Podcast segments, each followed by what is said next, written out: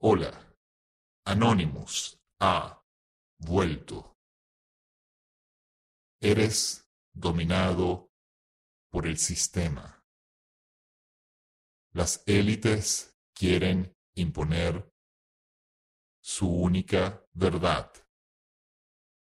Es por eso que tendrán que rendir cuentas.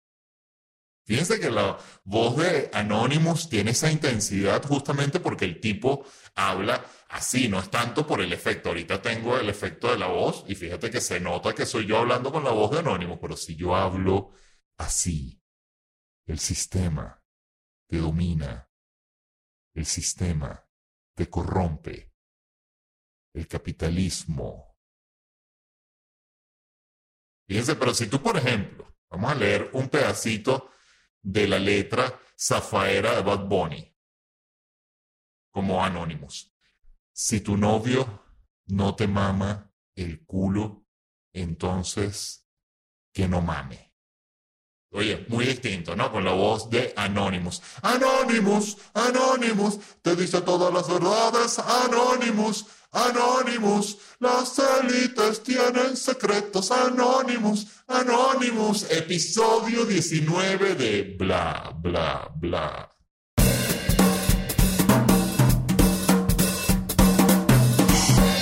Hello, mi gente amada, y bienvenidos al episodio 19 de Bla, bla, bla. Muchísimas gracias a toda la gente que está escuchando el programa. Si lo estás viendo en YouTube, por favor, suscríbete al canal y activas las notificaciones. Gracias, te lo suplico de rodillas. Si estás escuchando el programa a través de Spotify o Apple Podcast o tus nalgas podcast, también suscríbete y también gracias. Y si estás viendo el programa por Patreon, te amo por toda la eternidad. O hasta que pagues. Eso es lo que dura toda la eternidad. Lo que pagues es toda la eternidad. Si pagas toda la eternidad, bueno, te, amo por toda la eternidad. Si pagas un mes, bueno, la eternidad dura un mes. Gracias a la gente de Patreon. Y ya que estoy hablando de Patreon, quiero uh, comentar que este domingo 7 de junio es la segunda edición de LED de Noche, la conversación más candela del Internet en vivo por Zoom con mi amigo hermano y colega comediante José Rafael Guzmán. Esto va a ser el domingo 7 a las 8 de la noche, hora de Caracas, hora de Miami, en vivo y vamos a estar respondiendo sus preguntas al final. Así que si usted quiere participar de este evento en vivo y usted quiere hacer preguntas, hey, José Rafael, yo siempre quería preguntar esto, Led, yo siempre quería preguntar aquello.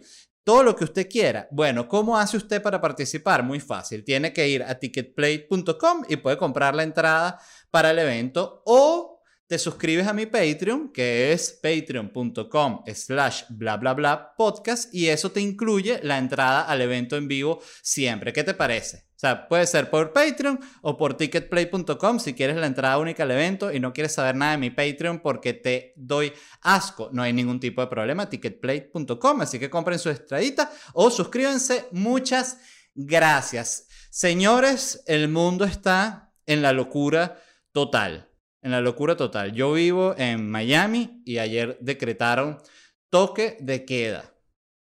Totalmente inusual, evidentemente. Toque de queda, te llega un mensaje, una alerta de estas al celular que le llega a todo el mundo que suena pep, pep, pep, atormentante. Tú te pegas un susto y dices, ¿qué es esto? Bueno, toque de queda de 9 de la noche a 6 de la mañana. Ahí es donde... Eh, es la verdad, pero ser venezolano te prepara para este tipo de situación porque ya lo he vivido cuando empieza la locura, como, eh, sí, como los venezolanos, eh, el haber vivido tanta normalidad te deja como que... Sí, tiene que ser muy, muy grave para que realmente te preocupe así de primeras a primeras. O sea, cuando, cuando eso salió, llegó el mensaje del toque de queda, yo lo que dije, ah, toque de queda, no puedo salir de mi casa, al igual que todos los otros días no he podido salir por la maldita cuarentena. Así que no pasa nada. Que por cierto, cuarentena y toque de queda es el combo del ermitaño. Solo le puedes agregar arresto domiciliario y ya es, eh, bueno, el clímax del ermitaño. Es como que no puedo salir ni que, bueno, si salgo me, me echan plomo de una. Entonces, decretaron toque de queda, locura en todos Estados Unidos, protestas por todos lados y volvió Anonymous, señores, volvió Anonymous, que quiero hablar de esto porque primero leí que no es Anonymous como tal, sino es una gente que dice ser Anonymous. Para la gente que no sepa qué es Anonymous, Anonymous es básicamente esta gente que se pone la máscara de B Vendetta y se ponen como un fondo como en Matrix y hablan así, hablan así. El sistema te domina, el sistema te corrompe el capitalismo debe acabar. Eso es Anonymous. Entonces, ¿qué es Anonymous? Yo les voy a decir lo que es Anonymous. Anonymous es básicamente la forma que necesita cierta gente para procesar la verdad. Porque siempre que sale Anonymous, ¿qué pasa? Un carajo. Un carajo.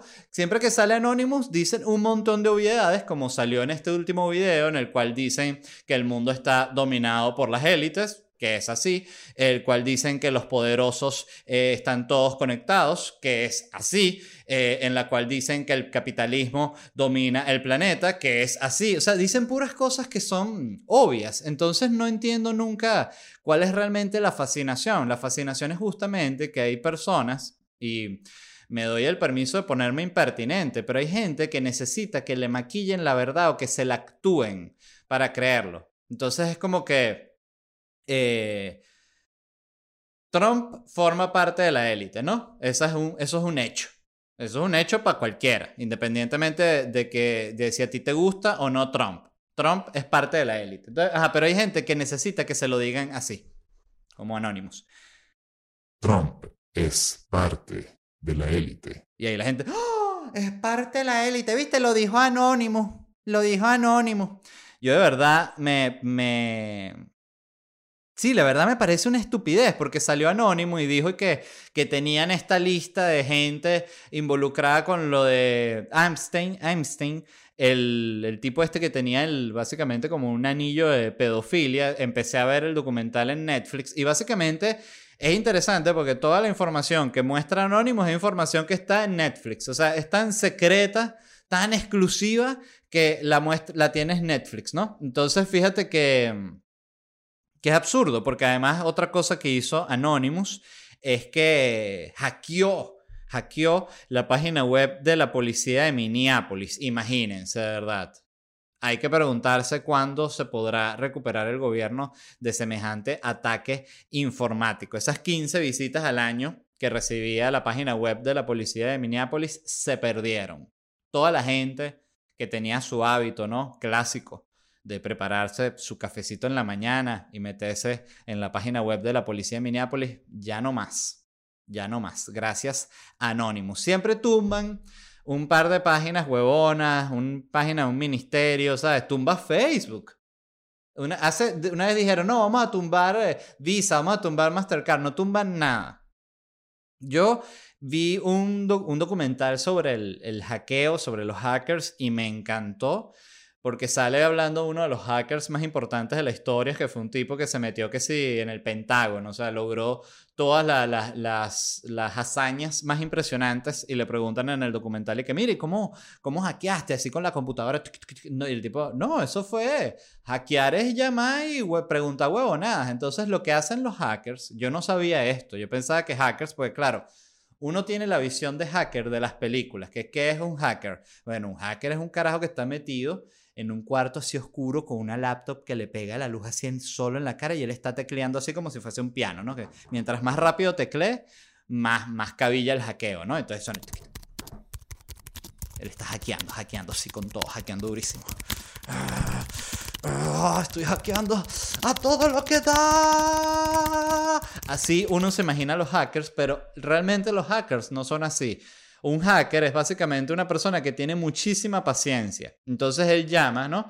Entonces él quiere, suponte, hackear a la gente de Gmail. Entonces él averigua algún cargo a alguien que tú lo puedes conseguir en Google de algún ejecutivo de Gmail. Y él consigue el número de la secretaria de esa persona y llama. Y entonces él va llamando a gente hasta que alguien cae. Porque, no, aló, estoy llamando de servicio técnico, que hay un problema aquí que nos dice que el correo está bloqueado. Y la gente dice, no, no me sale nada. Entonces la mayoría de la gente no le sigue la corriente. Y este tipo lo que hace es cortar la llamada y va, y no pasa nada. Es como que ah, no, era un loco llamando. Pero de repente él sigue y sigue y sigue, insiste.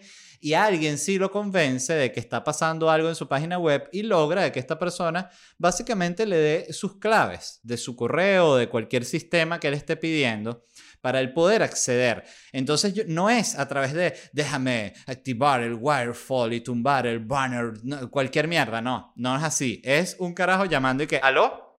Sí, está él. Disculpe señorita, está su supervisor. Sí. Ah, no, ok, yo espero.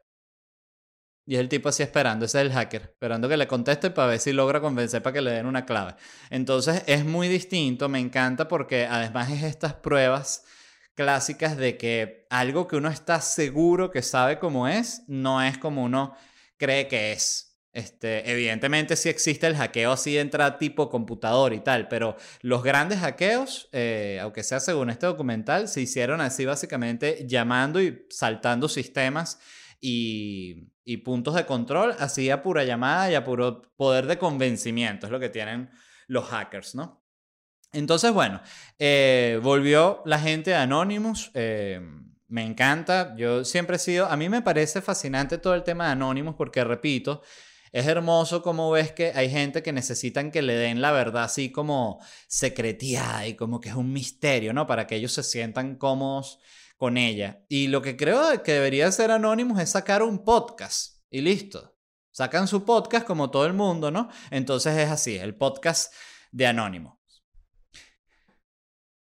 Bienvenidos al episodio 8 de Anonymous Podcast, disponible en todas las plataformas capitalistas a través de la cual divulgamos nuestro mensaje antisistema, Twitter, Facebook, YouTube, Instagram, TikTok, Apple, Spotify, Google, gracias. Los amamos. Gracias, gracias, gracias en serio. En este episodio 8 de Anónimos Podcast, allá va. Parece que me llegó un correo de mi jefe. Déjenme ver rapidito, ya vamos a seguir con Anónimos Podcast. No, esto sí lo tengo que responder de inmediato, disculpe. Es así, es así. Así es Anonymous. Porque toda esa gente de Anonymous, ¿qué es? Es un carajo que se compró la mascarita de esta de B Vendetta, ¿no? Eh, se puso la mascarita y de nuevo se pone la vaina digital Matrix. Matrix. Anonymous. Soy Anonymous. Fondo de Matrix. Digo la verdad de esta forma. Eso es Anonymous. Y después el de Anonymous se va para pa, al abasto igualito y que... Mire, ¿cuánto está la de Marlboro Rojo? 8 dólares. 8 dólares, verga. Dame dos. Igualito tiene que ir a pagar con el sistema. Pura huevonada. Pura huevonada. Que por cierto, eh, escribiendo esta estupidez de los cigarrillos, porque eh, me, me, pregunté cuánto cuesta una caja de Marlboro, porque realmente no recordaba. Y son 8 dólares que cuesta una caja de Marlboro. Y conseguí una página web que tiene la lista de los precios de, cigarrillos en distintas partes del mundo, basados además en el precio de la caja de Marlboro rojo de 20 cigarrillos, que es un clásico, ¿no? Y fíjense esto, en Australia cuesta 21 dólares la gente se quedó como, ¿y Anonymous? No, bueno, ya vamos a, ya, ya seguiremos hablando de Anonymous, pero aquí te... ¡Va! hacemos un pequeño desvío hacia el mundo del cigarrillo, el hermoso mundo del cigarrillo. Eh, Australia, 21 dólares cuesta una cajetilla de cigarrillos. Así que si usted es fumador de eso, de verdad que no puede dejar el vicio que lo va a matar el cáncer. Bueno, múdense para Australia, porque allá, eh, múdense para Australia y tenga un mal sueldo, porque ahí no se va a poder comprar un coño de cigarros. Estados Unidos, 8 dólares, que me, me parece caro, pero no es tan extremo como 21. China, 3 dólares, 2.94 dólares, para ser exactos.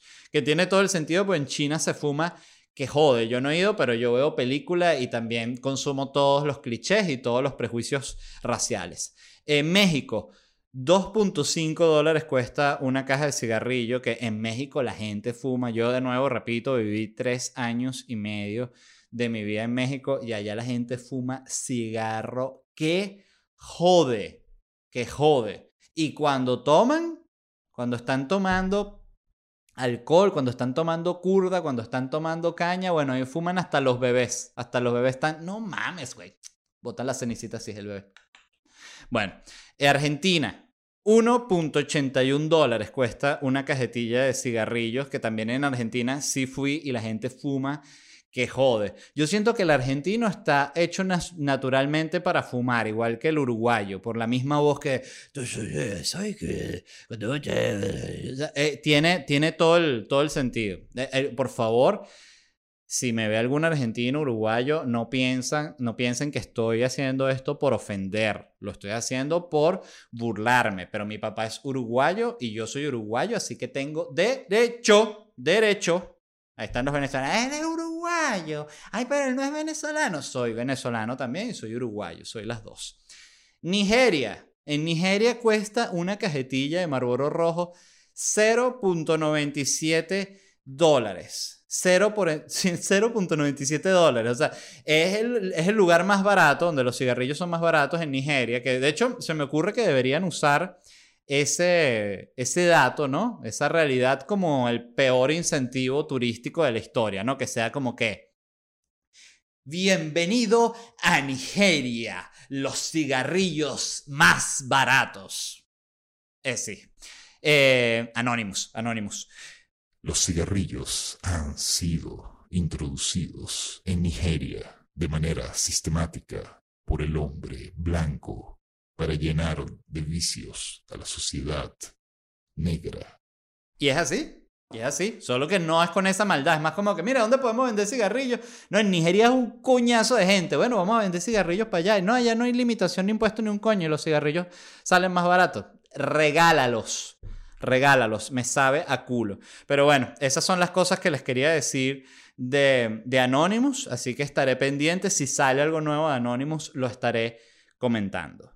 Estuve viendo un reportaje sobre la KGB y cómo sembraban noticias falsas para generar desinformación en Estados Unidos y fue simplemente fascinante, primero porque declaran en el reportaje agentes de la KGB soviética comunista diciendo, sí, nosotros todo lo que fuese posible por joder eh, gringos. O sea, eran unos rusos bien coños de madres y bien creativos porque explican que parte de lo que sucedió con la KGB durante la Guerra Fría es que mucho, se piensa que mucho era espionaje así como de poner una camarita escondida y el espía de James Bond. Y dice esta misma gente que sí, que sí existía esa parte del espionaje, pero que gran parte de la KGB estaba dedicada realmente a la guerra mediática, la guerra informativa, ya desde esa época. Entonces muestran cómo cuando surge el SIDA en,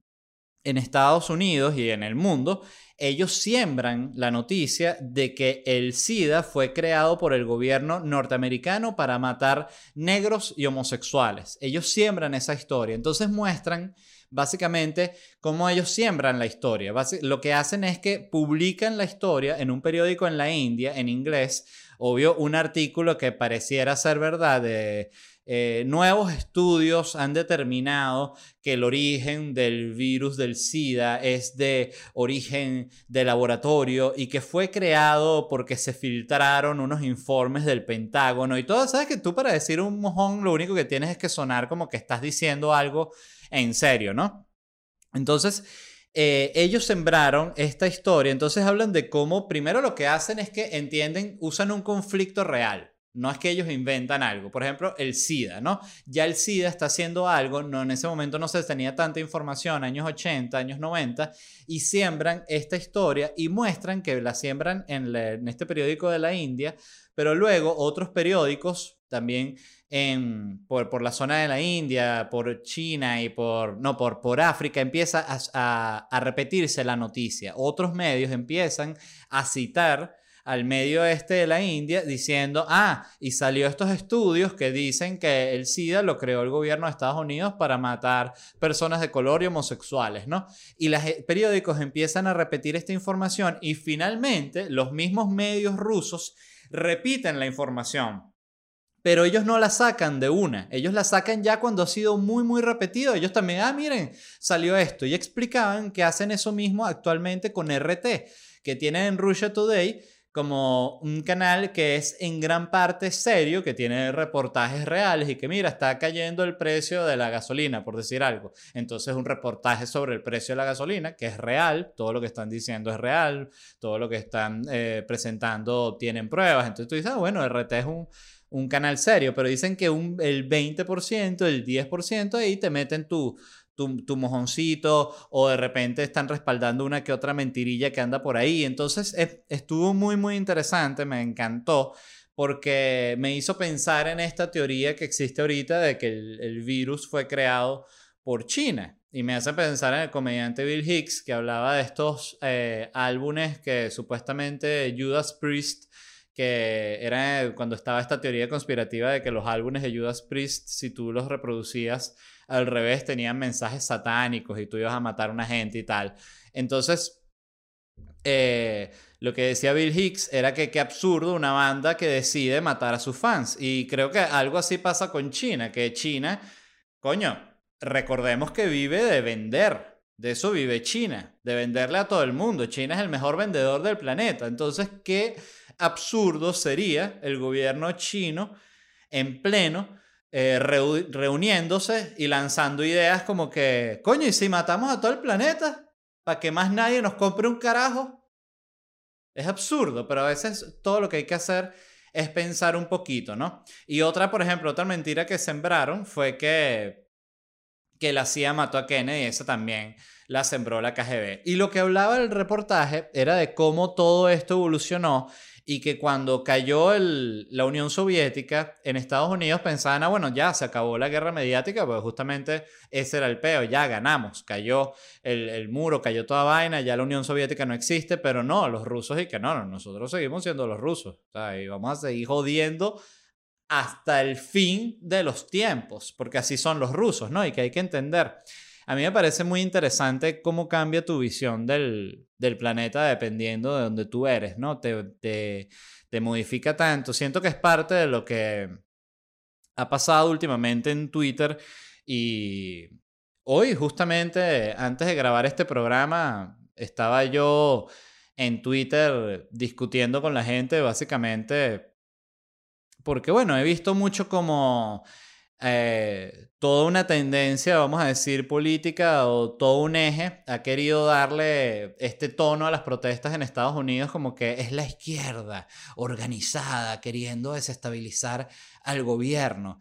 Y me parece absurdo porque si bien si hay protestas y la izquierda, vamos a decir, está en la oposición, por así decirlo, porque no está en el gobierno, Evidentemente ellos van a intentar sacar partido de las protestas, evidentemente ellos van a intentar meter candela aquí y allá, pero las protestas que se están viviendo en Estados Unidos tienen una razón de ser, que es muy real. Y lo otro que pasa, y es donde entra el punto mediático que es complicado, que tú ves que quienes están respaldando esta teoría de que lo único que hay es saqueos y vandalismo en Estados Unidos, no muestran las imágenes de todas las concentraciones pacíficas, no muestran las imágenes de la policía y la Guardia Nacional en Estados Unidos atacando protestantes pacíficos, muestran solo las imágenes del saqueo, muestran solo las imágenes de la violencia. Y yo recuerdo, estando en México, en el año ya 2017, cuando hubieron protestas, eh, hubieron, hubo protestas en Venezuela. Disculpen por todas las veces que he tenido errores, pero bueno, yo grabo aquí solo y digo un error y no tengo nadie que me corrija y me entero después cuando estoy viendo los comentarios digo, ay, qué pena y me muero de la pena. Pero ajá, volviendo al punto, cuando yo estaba en México, recuerdo que empezaron las protestas en Venezuela y me enfermaba ver cómo RT y Telesur y todos estos medios que son, de nuevo, del eje de la izquierda solo ponían la, violencia en Venezuela, solo ponían eh, a los carajos que estaban lanzando piedras, solo ponían a la gente que estaban lanzando molotov. Las concentraciones esas gigantes que tú las veías en video y se te ponía la piel de gallina de lo emocionante, eso no lo ponían. Eso no lo mostraban en RT, eso no existía. Y era porque son canales que, bueno, tienen su eje y forman parte de su eje. Y me ha generado indignación eh, ver lo mismo del otro lado, ver cómo solo muestran los saqueos, solo muestran la violencia y no muestran todo lo otro que también sucede. Entonces es muy interesante ver cómo el, el país del que, del que vienes te marca el cómo consumes la noticia. Para mí, me parece que es muy complejo actualmente porque la gente piensa que todo es blanco o negro, no, no ven los puntos como intermedios. Y por dar un ejemplo, en, en, Venezuela hay todo un grupo grande de gente que es pro-Trump. Eh, yo no soy pro-Trump por muchas razones, algunas que pudiese decir, porque bueno, porque el tipo este, es anti-inmigrante, es anti-latino, es anti-mujer, esas son algunas, ¿no? Pero hay más. Este, y se han vendido esta teoría como de que Trump está pendientísimo del pedo de Venezuela, como que Trump no puede, ay, ¿cómo está, ¿cómo está Venezuela? Cosa que es una gran mentira. Pero más allá de eso, algo que quería dar como ejemplo es que Putin es fanático de Trump. Putin fue quien más presionó y todo el tema de las fake news atacó fue a Hillary y, potenció fue a Trump. Y la, y la gente de Trump estuvo en conversaciones con los rusos. Entonces, los rusos, que son los mismos que mantienen y apoyan el peo que hay en Venezuela, Maduro y todo el combo, son los mismos que quieren que esté Trump, porque el mundo es así.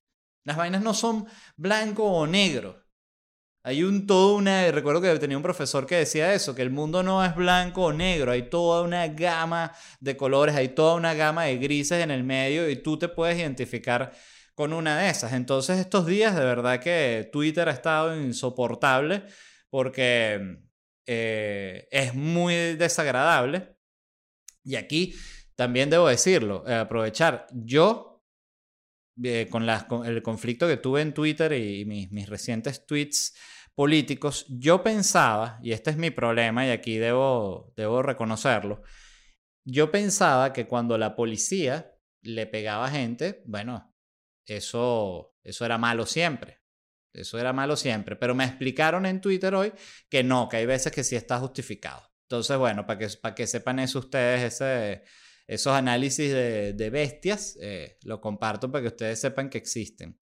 Entonces, bueno, son momentos eh, complicados para la opinión política en Twitter, sobre todo cuando no estás ubicado en uno de los extremos. Y otra cosa que ha pasado y que pasa, por ejemplo, muchísimo en México que AMLO, que AMLO es este, izquierda clásica, foro de Sao Paulo y todo el tema, en México estaba y está apoyado por gran grupo de los artistas. Eh, Gael García Bernal, Diego Luna, literalmente eh, hasta Belinda. Todos los artistas o muchos actores, muchos artistas grandísimos mexicanos, Ana de la Reguera, están con AMLO públicamente y no es porque les estén pagando.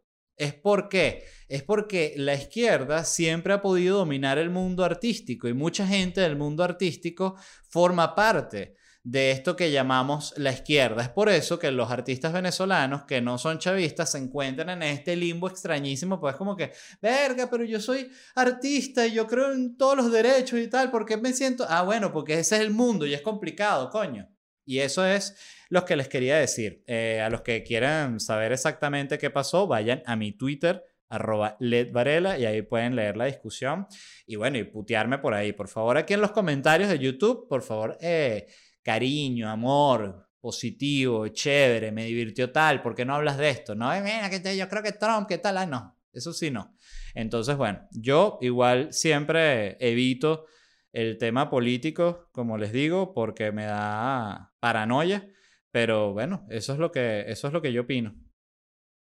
Y esto fue todo el episodio 19 de Bla, Bla, Bla. Muchísimas gracias de corazón a todos los que escuchan el programa. Si lo están viendo en YouTube, por favor suscríbanse al canal y activen las notificaciones. Si lo estás escuchando en Spotify o en Apple Podcasts o en tus nalgas Podcasts, muchísimas gracias. También pienso en ustedes, los que solo escuchan.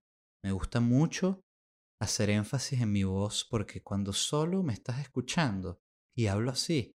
Es como que estoy dentro de tu culo. Ah, pensaron que iba a decir dentro de tu mente. Nada que ver.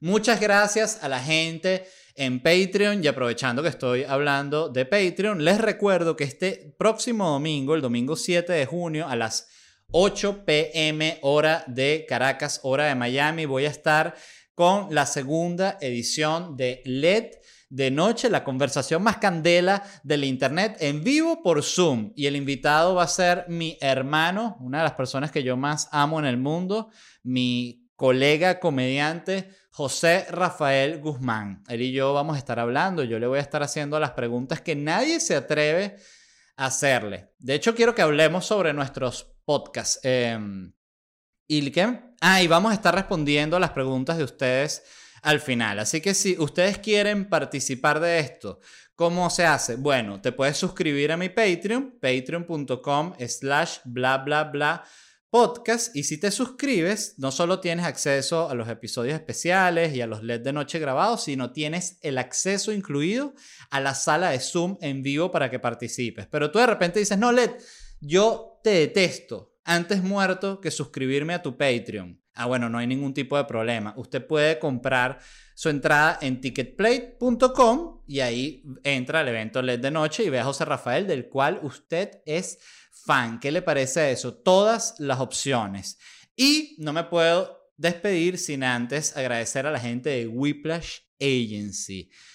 ¿Qué es Whiplash Agency? Ellos son una agencia digital. Para que vean su trabajo, lo que les voy a pedir es que vayan a la siguiente página. Escuchen. ledvarela.com, esa página. ledvarela.com, ustedes la visitan y esa página la hizo la gente de Whiplash. Y ustedes dicen, ah, ¿hacen páginas web? No, mucho más que eso. Porque, por ejemplo, yo en mi página web tengo una tienda online a través de la cual vendo franelas. Esa tienda online la montó la gente de Whiplash Agency y eso es fundamental, las ventas en Internet, papá. Como Jeff Bezos, el dueño de Amazon, ¿qué hace? Vende por Internet. Tú también puedes vender por Internet con la gente de Whiplash Agency. Entonces revisen su trabajo y sus redes sociales, pero si quieren ver efectivamente lo que hacen y a la vez ver algo que es mío, vayan a Muchísimas gracias a todos los que escucharon del programa. Les repito, y nos vemos en unos días y los dejo con el resumen de mis preguntas y respuestas de Instagram. Hello, gente amada. La pregunta de hoy es muy sencilla. ¿Cómo crees que sea el futuro? Escribe aquí cómo crees tú que va a ser el futuro. Aquí, ahora.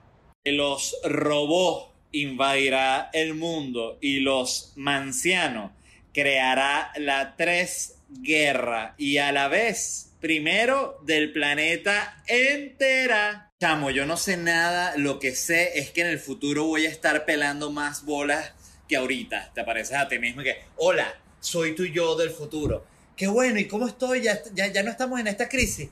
No, estamos peor, préstame algo, por favor. Igualito que hoy, la misma vaina, pero con extraterrestres. Mire, ¿cómo te está yendo con tu novio el extraterrestre? Bueno, súper bien, la verdad. Bueno, ya estamos viviendo juntos y de hecho estoy esperando sus huevos. 50 huevos. No me importa cómo sea, mientras ya me haya divorciado todo bien, detesto a este hombre. Maldito hombre. Yo creo que vamos a ser las putas de unos marcianos. Ojalá tengan plata. ¿Se imaginan que los marcianos lleguen y nos conviertan a todos en putas? Y nos digan así, de ahora en adelante, este es el planeta de las putas y no hay duda nos instalarán chips y nuestros hijos saldrán con Google instalado. El doctor, ¿y qué? ¿Qué le instaló al bebé? Bueno, póngale lo básico, eh, WhatsApp, Instagram, TikTok y Gmail. No tendremos pelo en el cuerpo a excepción del culo, seguirá siendo igualito. El ser humano llegará a nuevas galaxias, pero llegará siempre con su culo bien peludo.